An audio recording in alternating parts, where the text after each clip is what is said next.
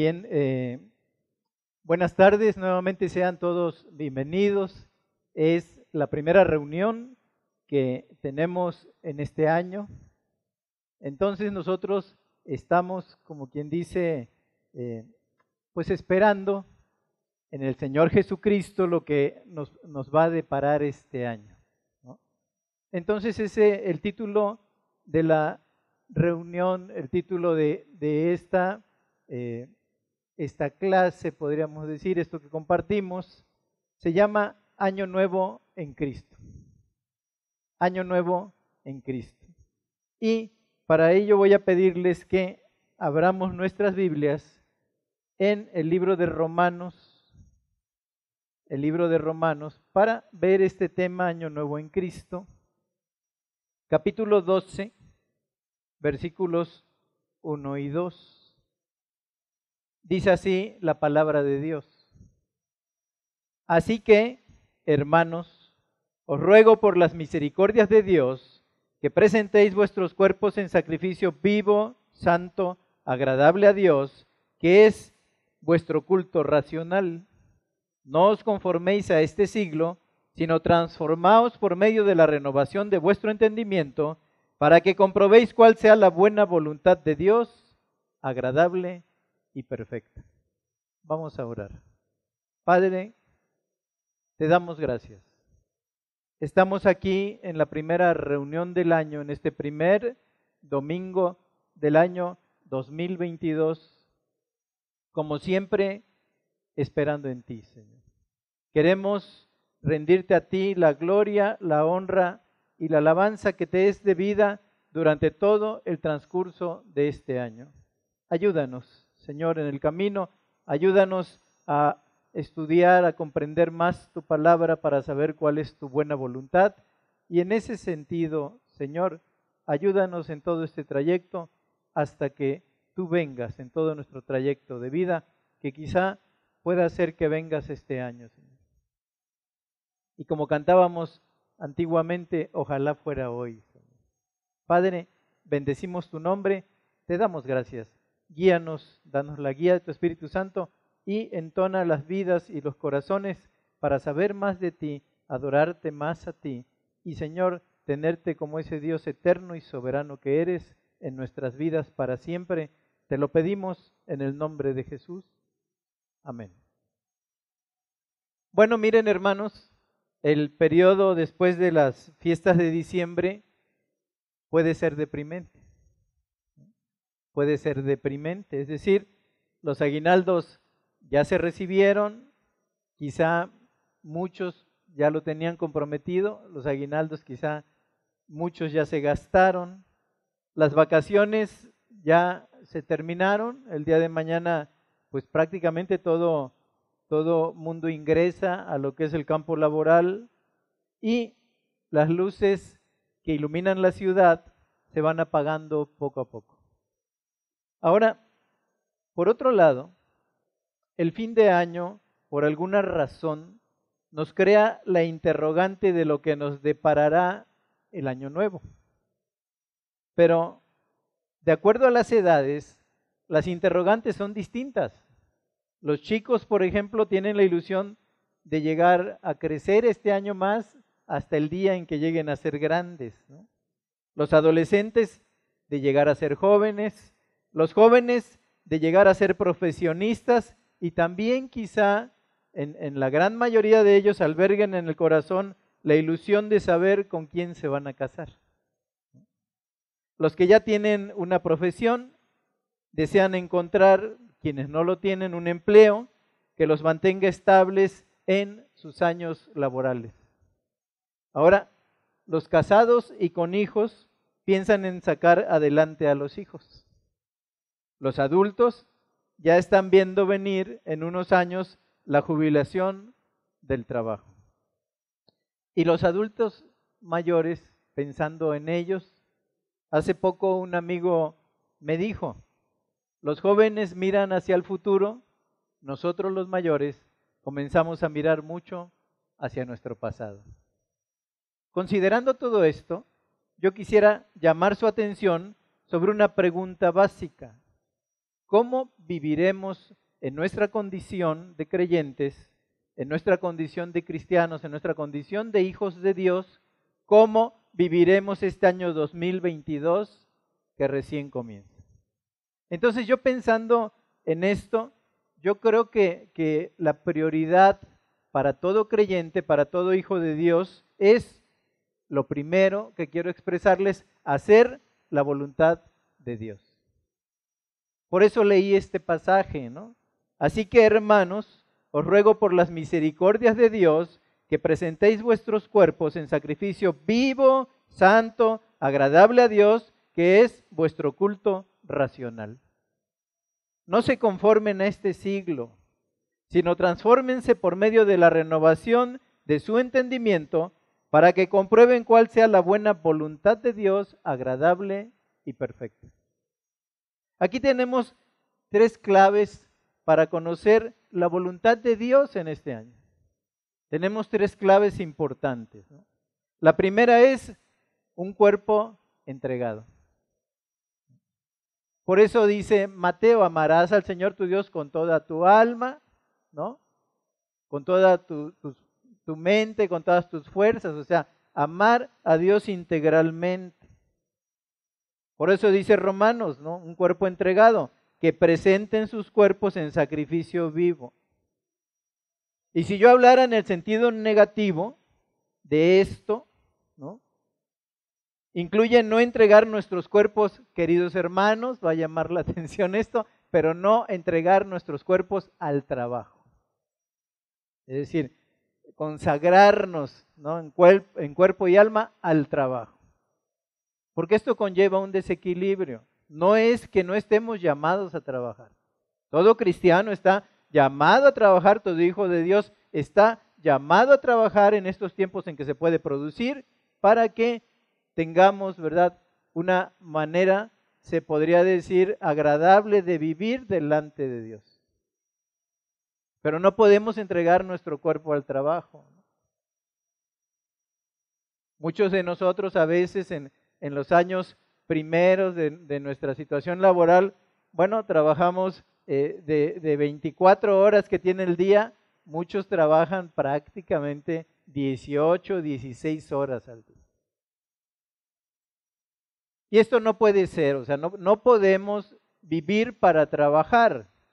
Siempre hemos dicho que trabajamos para vivir.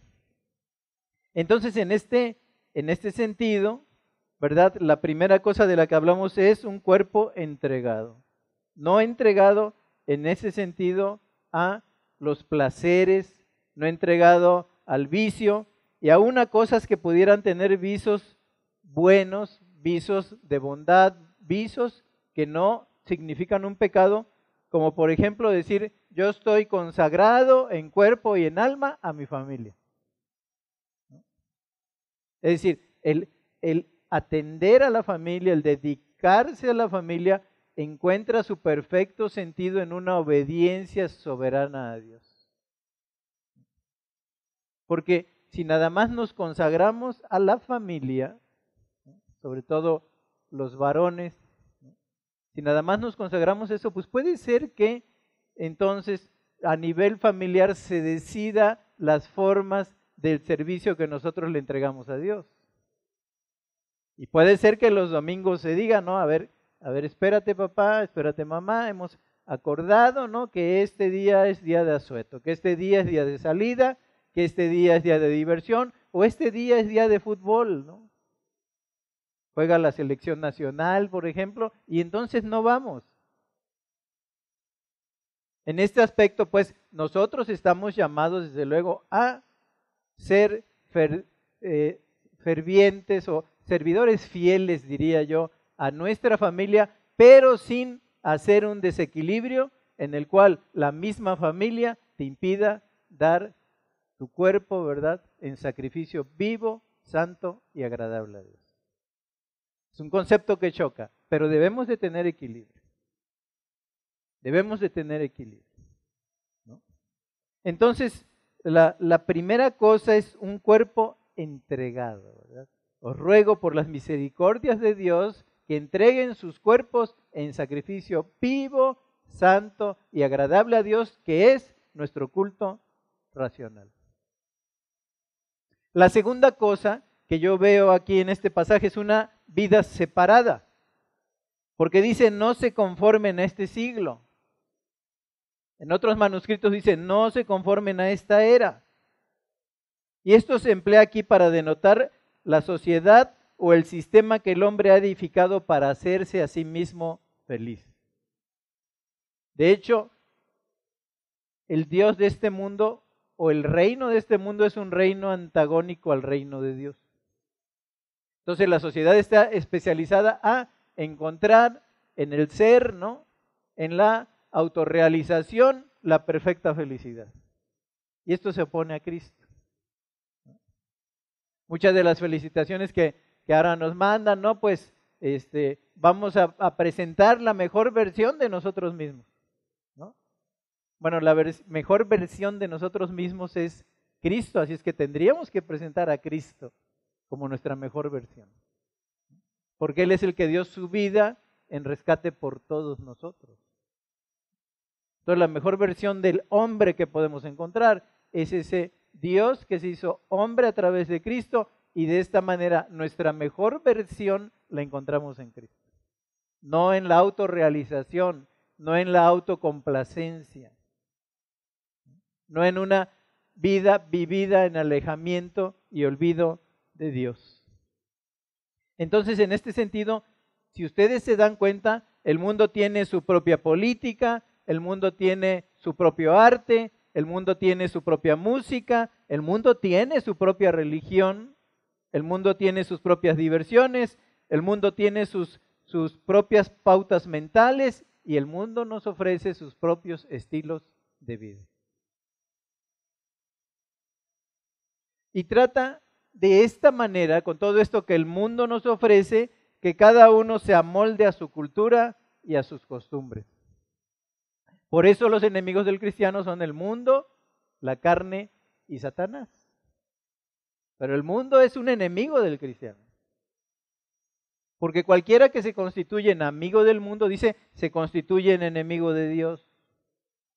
Así es que la primera cosa es entregar nuestro cuerpo en sacrificio vivo, un cuerpo entregado. La segunda es una vida separada, porque nosotros somos extranjeros y peregrinos. Y este año esperemos que así funcionemos, como diciendo, sigo mi camino hacia Cristo, hacia esa eternidad y a ese, día glorioso en el cual le veré cara a cara, así como lo esperamos. Pero la tercera cosa de este pasaje de Romanos capítulo 12 versículos 1 y 2 es una mente renovada, una mente transformada, lo podría yo decir de otra manera. Porque dice, sino transfórmense por medio de la renovación de su entendimiento. Es decir, transfórmense por medio de la renovación de su mente. Esto significa que debemos de pensar como Dios piensa, tal como está revelado en la Biblia.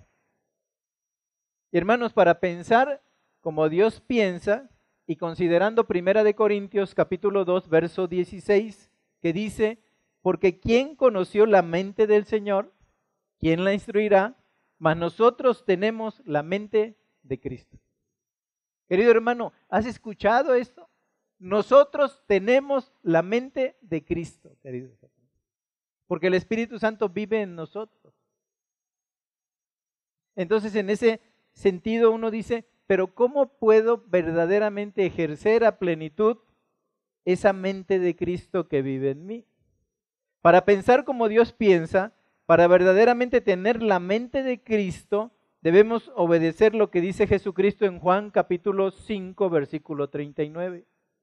Y allí dice, escudriñen las escrituras, porque a ustedes les parece que en ellas tienen la vida eterna y ellas son las que dan testimonio de mí. ¿Ven esto?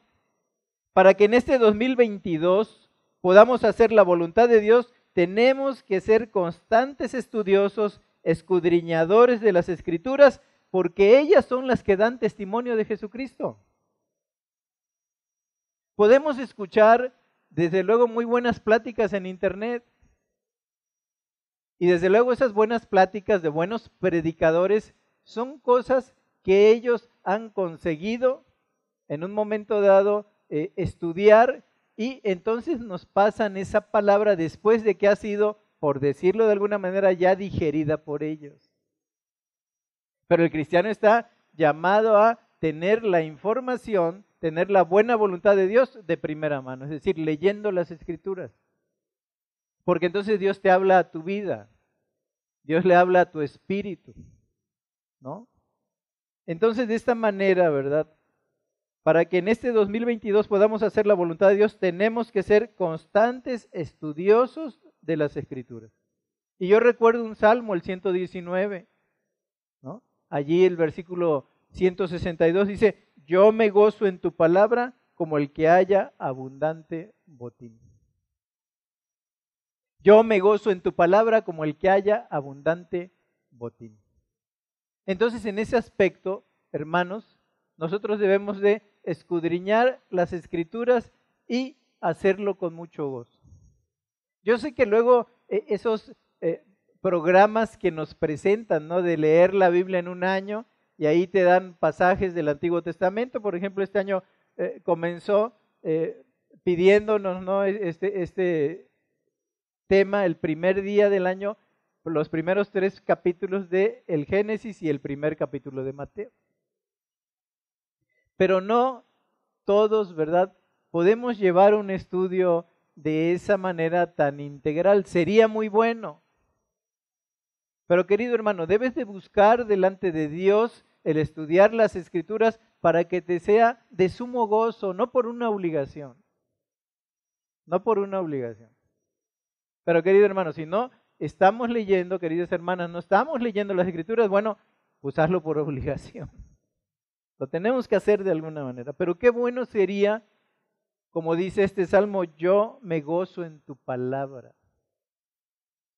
Como quien reparte, ¿verdad? Como quien haya abundante botín. Entonces, que el gozo de esa palabra fluya hacia nuestro ser y de esta manera podamos saber en este aspecto, ¿verdad?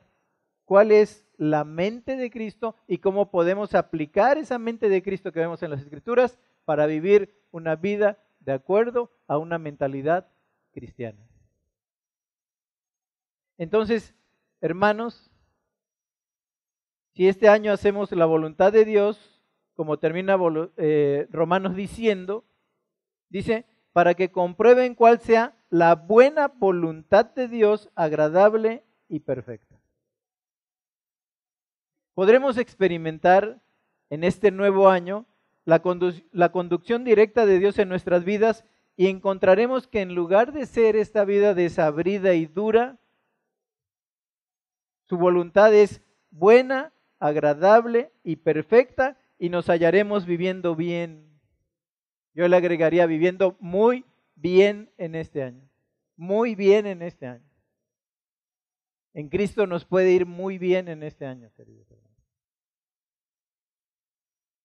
Pero querida iglesia, si para hacer la voluntad de Dios debemos tener un cuerpo entregado, una vida separada y una mente transformada, otra cosa que debemos considerar muy, pero muy seriamente para hacer la voluntad de Dios es ofrecerle nuestro servicio. Es servir a Dios. Servir allá en, en, el hogar que Dios te puso, ahí empieza un buen servicio. Allí empieza un buen servicio. Muchos que están muy capacitados para el servicio, los incapacita el que no tienen un buen testimonio en su hogar, queridos hermanos. Y entonces la iglesia de Cristo no puede contar con ellos porque no tienen un buen testimonio en casa.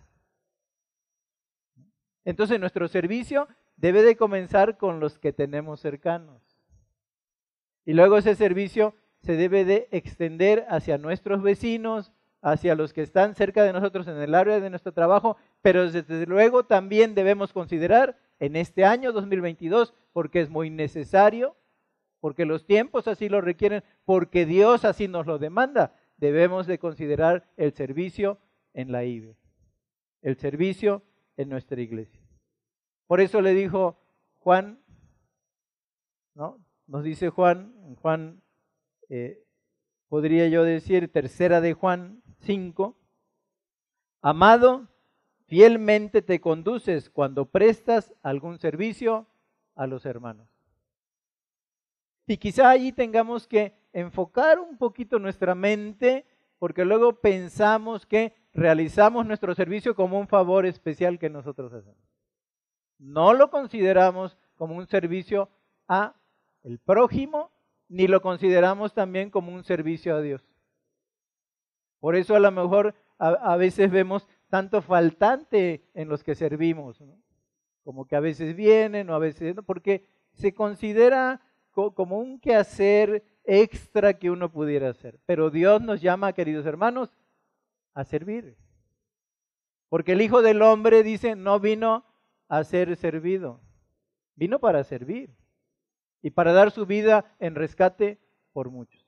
Haremos bien en este año considerar este punto de manera muy seria, queridos hermanos. La iglesia universal, la iglesia de Cristo, está demandando obreros.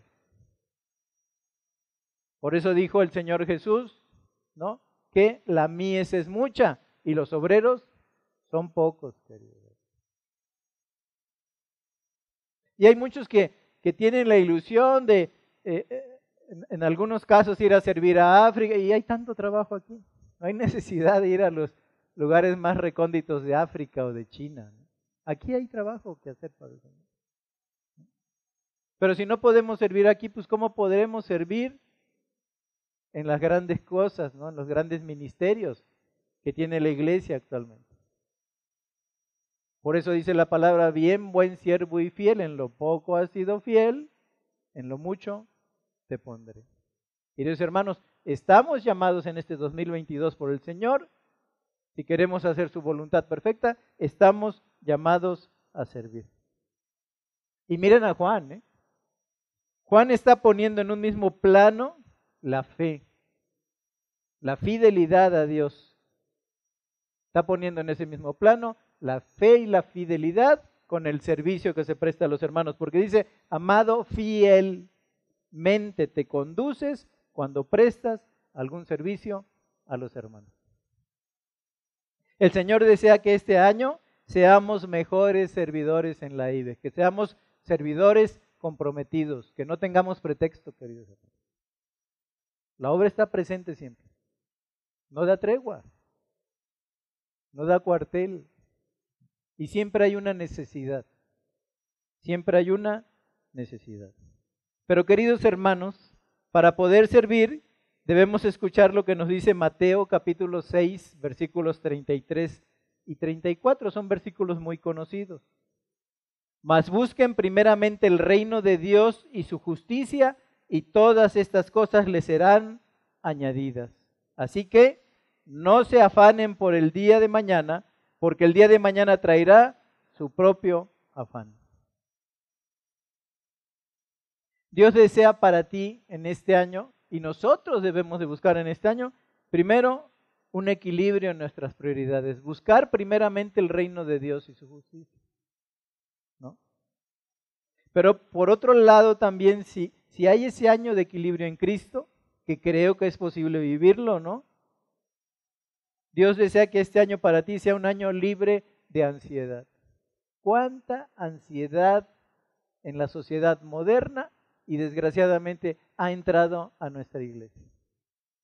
La ansiedad está presente en la vida. Y en la vida de todo ser humano y también de manera importante en los cristianos. Entonces, como vemos, es una cuestión de prioridades, ¿no? pero también es una cuestión de aprender a vivir en el día a día de Dios. Bástele cada día su propia. Y si ustedes como yo y como el común de la gente, nos levantamos y ya estamos pensando, hoy tengo que hacer esto, esto, y ahí empieza el afán y la ansiedad. Todavía ni termina el día o la noche anterior, ya estamos pensando, estamos ansiosos por el día de mañana, cuando la Biblia dice, bástele a cada día su propio afán. Ahora, hermanos, existe una tensión que yo diría es normal en la vida.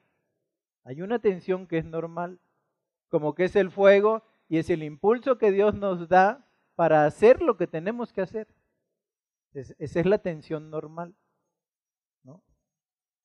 Este estado, ¿no? En este estado, lo que, de lo que habla la palabra cuando dice, teniendo sustento y abrigo estemos contentos, esa es la tensión que debemos de tener, conseguir ese sustento con la ayuda de Dios y conseguir ese abrigo para todos los que habitan en nuestra casa.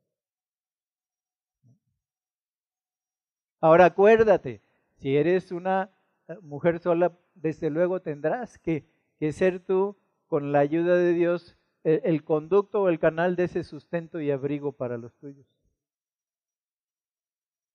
Pero querido hermano, y con todo cariño te lo digo, en el caso de un matrimonio, el que está llamado por la palabra a ser sustento y abrigo es el hombre. Es el hombre. Yo sé que eh, la mujer eh, eh, nos, nos, puede ayudar, está bien visto si hay una concordancia, si hay un acuerdo, ¿no? si se están conduciendo correctamente, en que trabajen los dos. Es parte de la vida moderna. Pero lo que no puede ser, ¿verdad? Es en este sentido hogares, porque Dios no está llamando al hombre a que sea de esta manera, hogares en los cuales la mujer es la que más trabaja, la mujer es en un momento dado la, que más esfuerza y la que más sustenta. Ahora, a mí no me asusta porque yo mismo viví un periodo de mi vida matrimonial en el cual ella era la que más aportaba.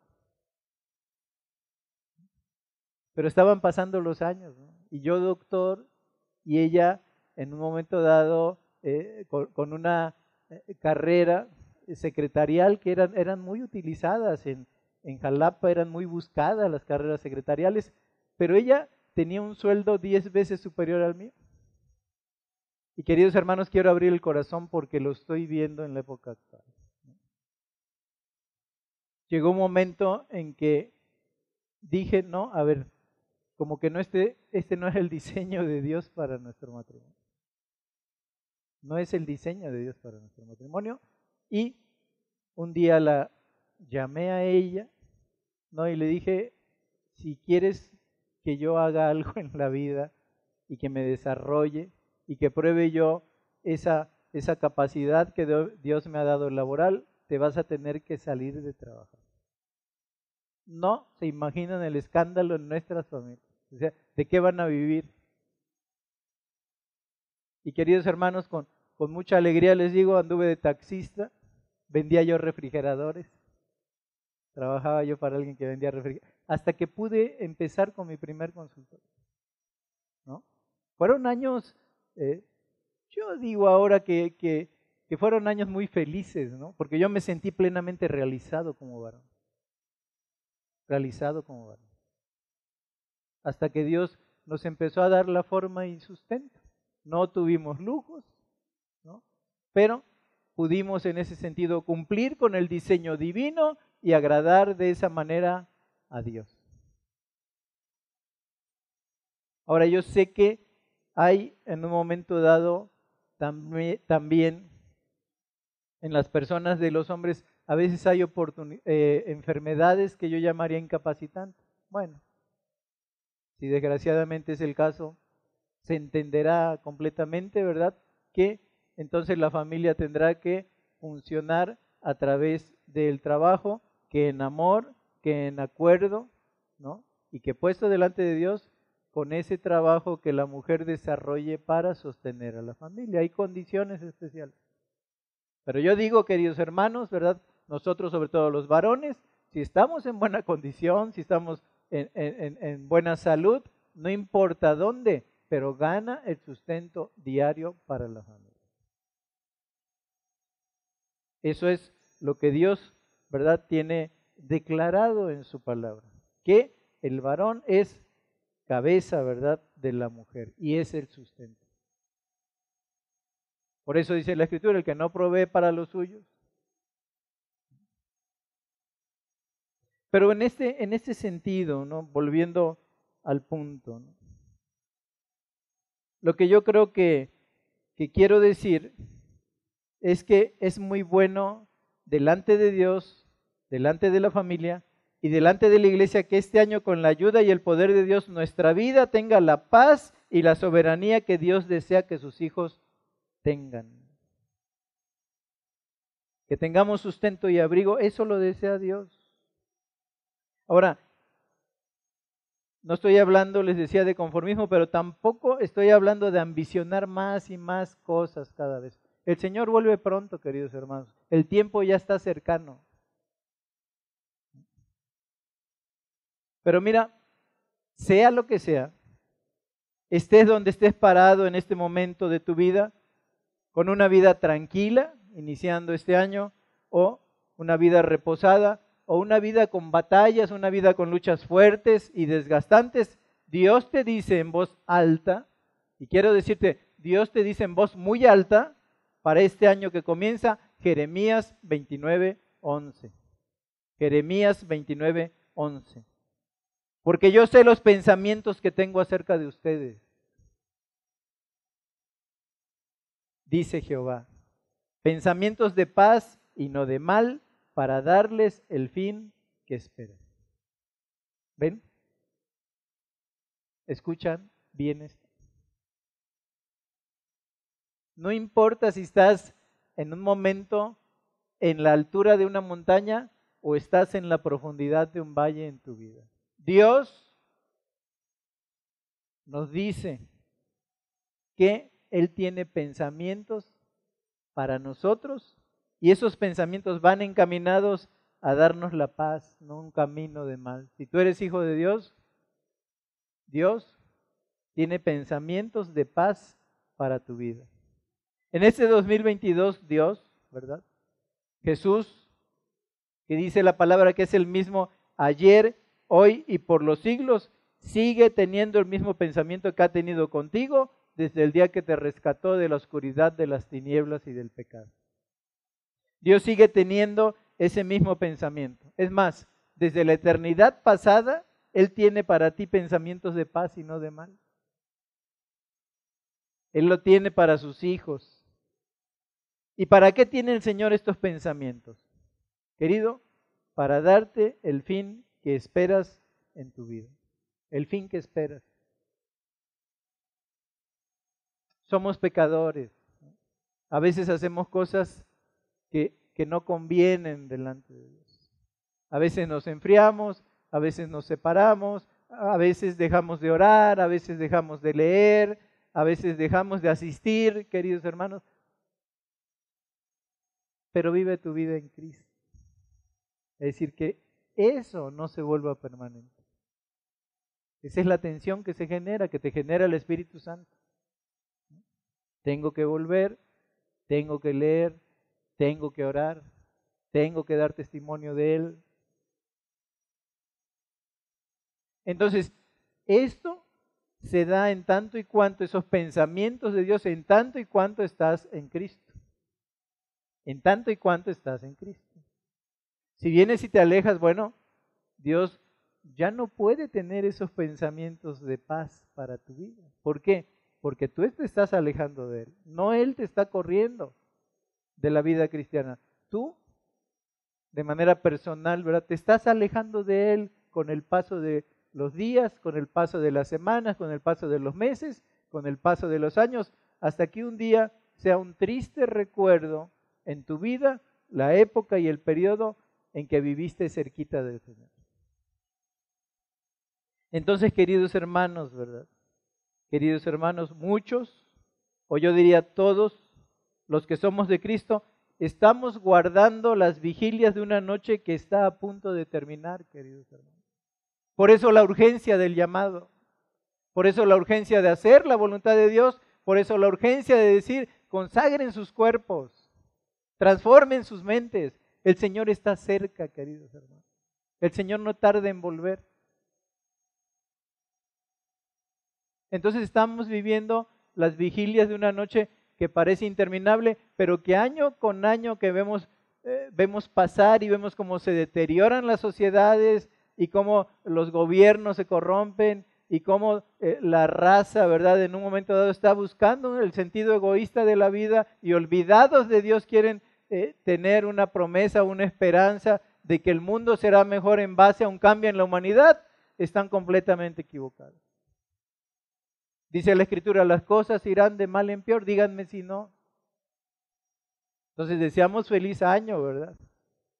Que tengas un feliz año, que se te conceda todo, ¿no? Que haya mucha salud, que ahora me lo han dicho mucho en base a la pandemia.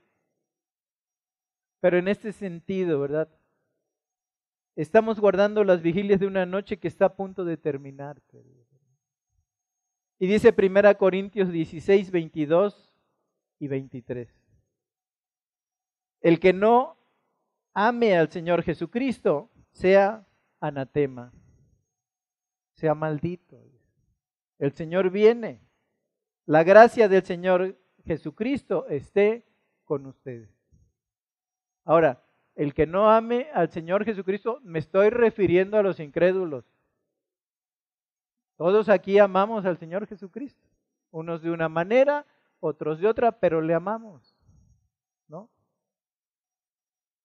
Pero lo que nos está diciendo más bien el pasaje, el sentido completo del pasaje es el hecho de que el Señor viene. Este, que este pasaje, queridos hermanos, nos haga vivir en este nuevo año con la esperanza en el retorno de Cristo. Abundan pasajes en la Biblia que aluden al inminente regreso de Jesucristo a la tierra. ¿Se acuerdan de Filipenses 4:5? Nuestra gentileza sea conocida de todos los hombres, el Señor está cerca. Querido hermano, no me oyes, el Señor está cerca. Queridos hermanos, el Señor está cerca, queridos hermanos. Está muy cerca ya. Entonces, en este sentido, ¿verdad? Santiago 5.8, tengan también ustedes paciencia y afirmen sus corazones, porque la venida del Señor se acerca. La venida de, no importa cómo estés pasando la vida. Es decir, no importa, me refiero en el sentido de si hay enfermedad, si hay luchas, si hay pruebas, si hay tristeza, si hay depresión, si el Señor está cerca.